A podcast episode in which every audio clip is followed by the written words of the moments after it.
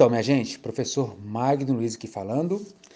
Eu vou comentar sobre essa relação do profissional de educação física com o cliente e uma possibilidade de entrar um nutricionista pra, na jogada para gerar resultados. A gente tem duas jornadas que o cliente passa para ele seguir uma dieta. Primeiro, ele tem que ser convencido que tem que ir ao nutricionista. Ele está sendo influenciado pelas mídias sociais, por amigos, parentes, local de trabalho, ambiente familiar, o próprio profissional de educação física que está com ele na lida do dia a dia, que é o personal trainer. Então ele sobe essa influência para ir ou não ao nutricionista. Então essa é a primeira jornada. A segunda jornada é depois que ele vai ao profissional e pega uma dieta e começa a seguir em casa. Então é, é um caminho muito longo. Quando a gente faz uma enquete e pergunta qual é a dificuldade maior, seguir um treino ou seguir uma dieta, a maioria responde que é seguir uma dieta, porque a pessoa está sozinha, é ela com ela mesma. E ela tem as emoções, ela tem as crenças para seguir um plano alimentar, então ela pode procrastinar. Quanto à atividade física, se ela está pagando uma academia, ela tem uma chance maior de frequentar a academia, treinar em casa, ter um profissional ao seu lado, alguém cobrando. E isso, é, de uma certa forma, pode ser um pouco mais fácil. Ah, e é, principalmente para quem já faz atividade física mais tempo, isso acaba virando um hábito. A questão da alimentação envolve um lado emocional muito grande, porque se a pessoa está triste, ela come. Se ela está feliz demais, ela quer se premiar e come também. E não é simplesmente isso, ela traz um, um, uma relação com comida muito forte desde a infância.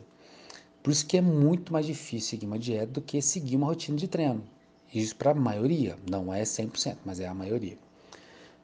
Como é que eu vou convencer o meu cliente nesse período de pandemia a seguir uma dieta, já que ele está dentro de casa? Muitos podem falar: nossa, seguir uma dieta agora, dentro de casa, é difícil. É puramente emocional. A pessoa está ansiosa, está deprimida, está com vários problemas que ela vai descontar na comida. O profissional de educação física tem que fazer quase um questionário sobre esses problemas que ela está vivenciando em casa. Uma dica que eu dou é perguntar se está tendo algum problema familiar, perguntar se está tendo algum problema financeiro na empresa. Claro que não precisa saber detalhes, mas perguntar se está passando alguma dificuldade que esteja disparando algum gatilho para comer. Diante da resposta, a gente tenta ajudar de alguma forma. É, existem, existem maneiras de a gente trabalhar essas dificuldades que é justamente pedindo para a pessoa criar uma solução para um problema. Se ela está triste dentro de casa porque está sem fazer atividades que ela gosta, tipo ir ao cinema, uma atividade ao ar livre, passear na praça, pedalar, se ela relata problemas que o confinamento está tirando prazer, você pode perguntar para ela, ó, escreve para mim no papel o que, que pode ser feito em casa que te dá prazer. Porque você força ela a pensar o que, que ela tem que fazer para ela se sentir melhor.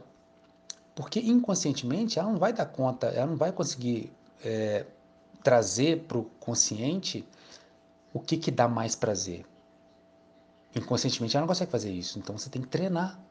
Isso é interessante. Isso é um trabalho, é, um, é como se fosse uma ferramenta de coaching, né? É um trabalho comportamental. Você trazendo uma solução prazerosa para um problema que ela tem, se você conseguir ajudá-la nesse sentido, é fantástico. Você vai conseguir fazer que o ambiente que ela convive melhore.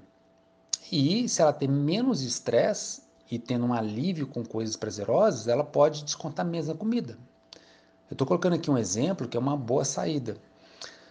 E, e quando ela fala que não quer fazer dieta, não, não, ficar dentro de casa, é difícil fazer dieta, você pode perguntar. Perguntas estimulam a, a, um, a uma reflexão pelo cliente. Se ela falar que não consegue, você pode perguntar, mas o que, que te faz ter uma, uma disciplina para você se alimentar melhor? Por que, que você não se alimenta melhor? Ela vai te falar por quê. E aí você começa a pensar numa possível solução para ela. São várias soluções. A solução boa para um não, às vezes não é a mesma, não vai ser a mesma para o outro. E, e, nessa hora que o nutricionista pode entrar na jogada para facilitar esse, esse, esse, caminho. Por que, que eu estou dizendo isso? Porque as pessoas podem falar, ah, mas nutricionista tem que marcar consulta, ah, é longe, ah, eu estou sem tempo, deslocamento, a agenda está complicada, a minha com, com o tal do Nutri. Então sempre vai ter objeções. Nesse momento de, de confinamento, você tem vários profissionais de nutrição trabalhando online. Tem bons profissionais do mercado trabalhando online. Se você buscar um profissional, conhecer o trabalho dele, ter uma conversa com ele para você fazer uma espécie de parceria, isso pode ser interessante. Uma, o que eu vejo que é mais importante nessa hora é você estabelecer um vínculo com o profissional. É igual como se fosse trabalhar em equipe, com fisioterapeuta. Se você tem uma sugestão para passar para o cliente, uma sugestão que você tenha contato, que tenha confiança, isso é ótimo, porque se estabelece com o cliente, olha, eu conheço um profissional que pode te ajudar, eu conheço o trabalho dele, eu tenho uma relação de comunicação com ele boa, e a gente pode fazer um belo trabalho. Isso num segundo momento, depois de muita conversa com ele. Por que eu estou dizendo tudo isso? Porque é muito fácil a gente perder os resultados adquiridos ao longo de um tempo. Basta ficar um mês, dois meses de confinamento em desespero total, com ansiedade, fazendo o cliente comer. Isso pode quebrar tudo que foi feito ao longo de meses ou anos. E o cliente vai ficando mais ansioso. Isso pode fazer com que ele pare de treinar, porque ele pode ficar desmotivado. Tem uma série de consequências negativas.